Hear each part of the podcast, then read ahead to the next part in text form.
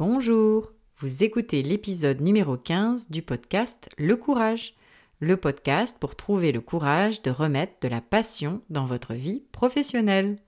Aujourd'hui, je vous propose de décortiquer un élément important dans le courage amené par l'invitée courageuse Laurette Glaçon dans l'épisode précédent. Laurette nous parlait de l'importance de suivre ses envies, de rester connecté au plaisir. Alors c'est de plaisir dont je vais vous parler aujourd'hui. Je suis Virginie Messana, coach professionnel certifié et experte en intelligence émotionnelle. Je vous aide à trouver le courage de créer du changement dans votre vie professionnelle. Chaque mois, je mets en lumière des témoignages sur ce moment charnière où nous trouvons le courage d'être soi en écoutant notre petite voix intérieure. Ma mission Créer une communauté de personnes courageuses, libérées par la parole et inspirées par celle des autres pour remettre de la passion dans leur carrière.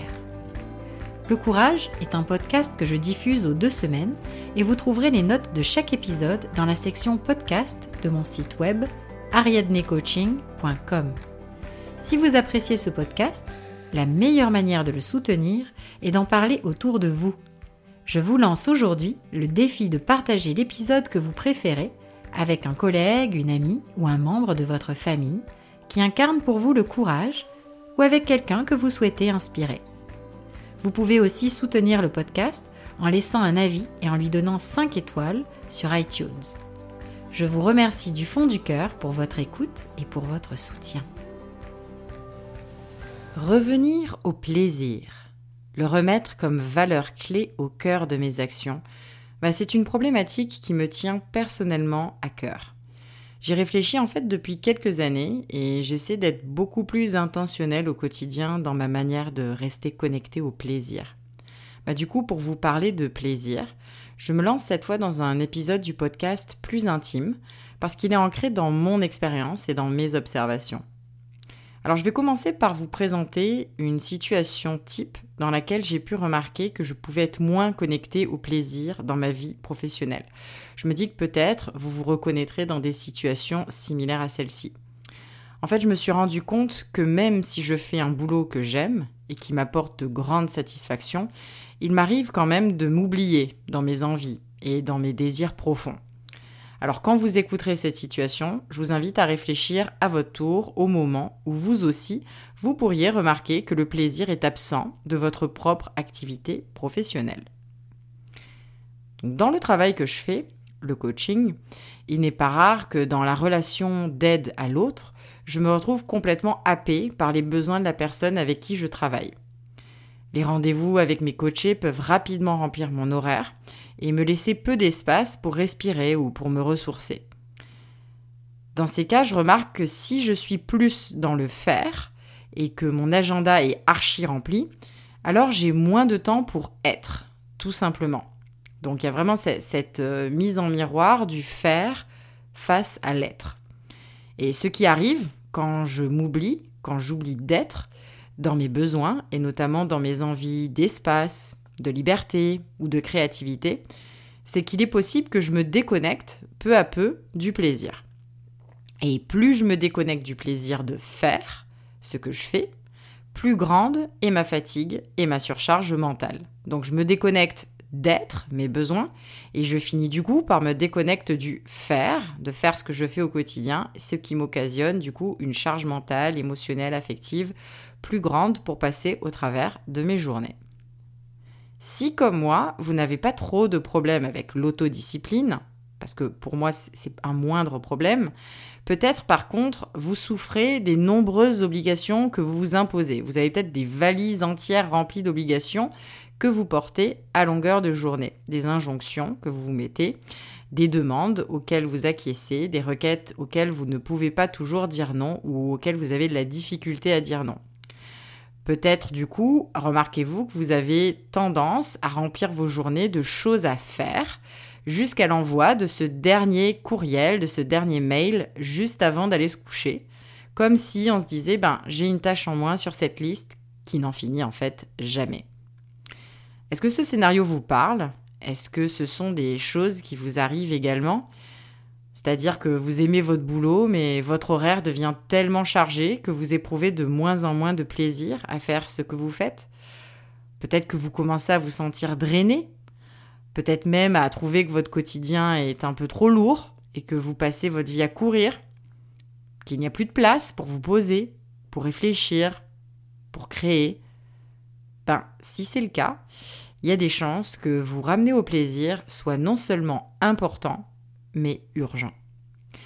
Et la principale raison, c'est qu'à force d'ignorer ses besoins et ses envies, on peut aller aussi tout droit au burn-out. Puis on pourra parler de cette question du burn-out sûrement dans un autre épisode. C'est souvent un sujet qui peut être abordé par des invités qui sont invités dans le podcast. Alors pour vous aider à remettre de toute urgence le plaisir, mais aussi quelque part la légèreté dans votre vie, je vous propose aujourd'hui trois exercices.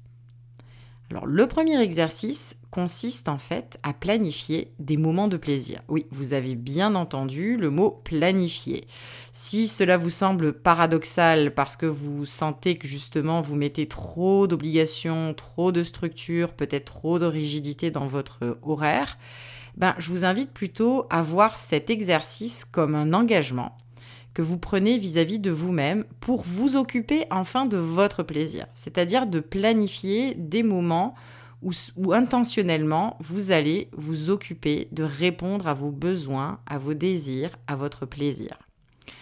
Regardez concrètement du coup votre agenda et planifiez ces moments de plaisir et de détente. Qu'est-ce que vous allez faire et quand est-ce que vous allez le faire?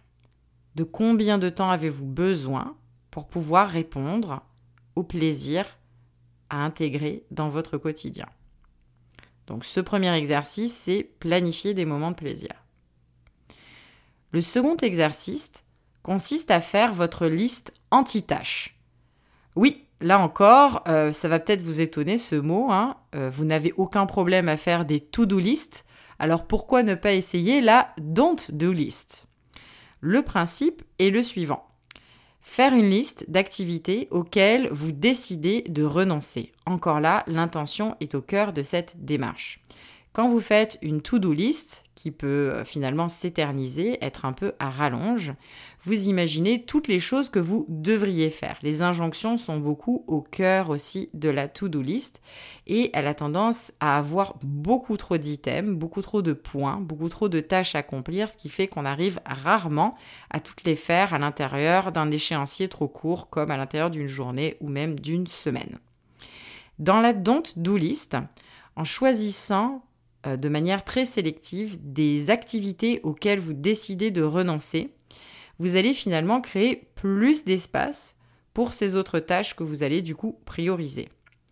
Donc une liste d'activités auxquelles vous renoncez, ça ressemble par exemple à, je vais vous donner quelques exemples dans lesquels vous pourrez reconnaître, mais évidemment euh, vous pourriez penser à beaucoup d'autres choses que vous aimeriez cesser de faire comme euh, arrêter de dire oui à toutes les opportunités de travail ou des demandes de clients.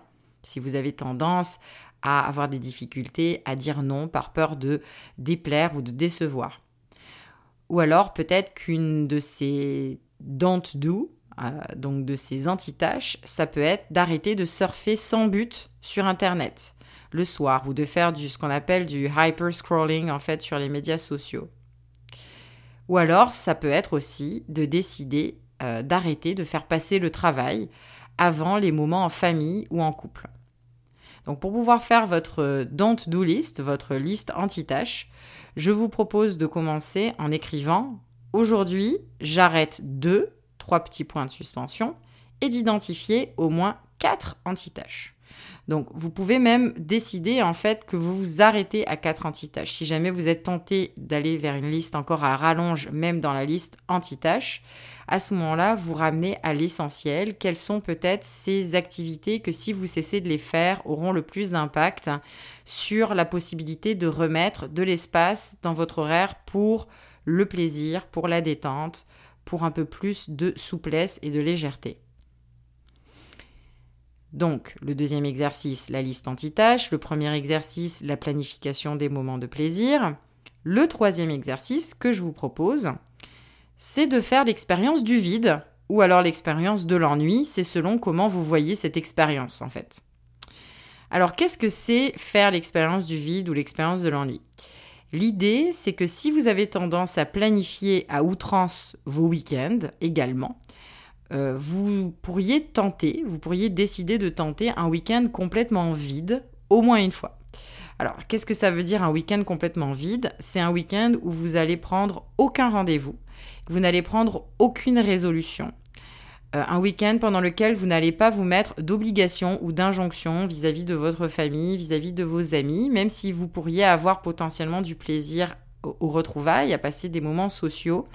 Là, dans cet exercice, dans cette expérience, c'est vraiment d'être seul avec vous-même, d'apprécier votre propre compagnie et de découvrir vraiment ce qui vous fait envie quand vous disposez de temps et que vous ne chargez pas votre horaire d'obligation. Donc qu'est-ce qui vous apporte réellement de la joie, du plaisir ou du bien-être quand vous n'avez rien d'autre que du temps consacré à vous-même sans planification du tout? Lorsque vous en faites l'observation, ben, du coup, quand vous allez remarquer qu'est-ce qui vous procure du plaisir spontanément dans ces moments où vous faites l'expérience du vide ou l'expérience de l'ennui, ces, ces choses-là que vous allez observer, vous allez être plus intentionnel dans le futur à les inclure, à inclure ces plaisirs simples et spontanés dans votre quotidien.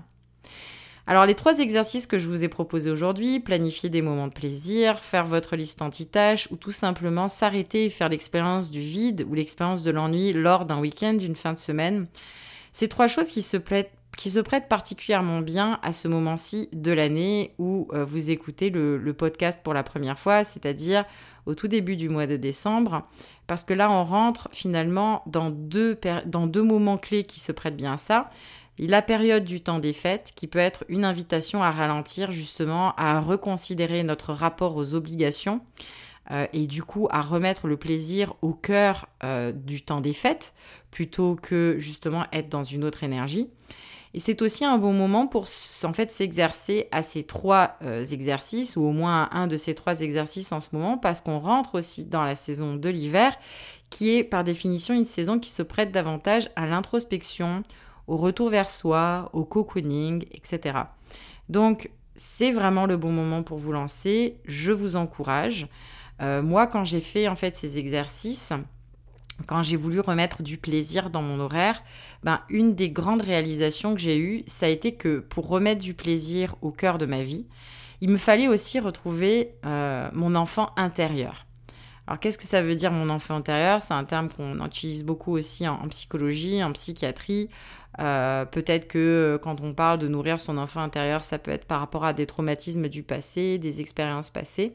Bah, dans ce cas-là, tout simplement, ça veut dire aussi se reconnecter euh, avec ce qui apporte de la joie quand on était enfant. Donc dans mon cas, c'était vraiment me reconnecter à ce qui m'amusait, éveillait ma curiosité, me rendait vivante tout simplement quand je ne me préoccupais pas du regard ni du ressenti des autres lorsque j'avais cette innocence de l'enfance.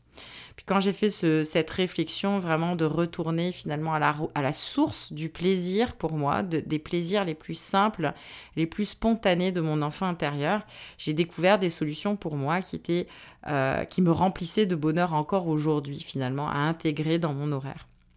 Alors je serais curieuse de vous entendre euh, dans les commentaires, par exemple sur les médias sociaux du podcast Le Courage, sur Instagram ou sur Facebook. Euh, vous pourriez partager ce qui vous aide vous aussi à garder le plaisir vivant au cœur de votre vie personnelle ou de votre vie professionnelle. Quels sont vos petits trucs? Quelles sont vos astuces? Est-ce qu'au contraire, c'est quelque chose qui vous est très difficile à faire aujourd'hui, de vous ramener au plaisir, à l'envie, notamment dans votre travail? Alors vraiment, euh, au plaisir de vous retrouver sur les médias sociaux et d'en discuter avec vous, en vous abonnant aussi évidemment à l'infolettre de Coach Virginie. Euh, vous avez le, lien dans la barre d'infos du podcast. Vous pourrez également recevoir des ressources peut-être qui vous permettront euh, de rester euh, connecté au plaisir euh, dans votre cheminement de carrière. Enfin, pour rester dans le plaisir, je vous donne tout simplement rendez-vous la semaine prochaine avec un nouvel épisode du podcast euh, et mon tout dernier invité courageux de l'année 2021, de la saison 1 du podcast Le Courage, qui, je vous le garantis, vous apportera joie et célébration parce qu'on aura de la musique. Je vous dis à tout bientôt et je vous remercie pour votre écoute. Merci pour votre écoute aujourd'hui. Rendez-vous dans deux semaines pour un nouvel épisode.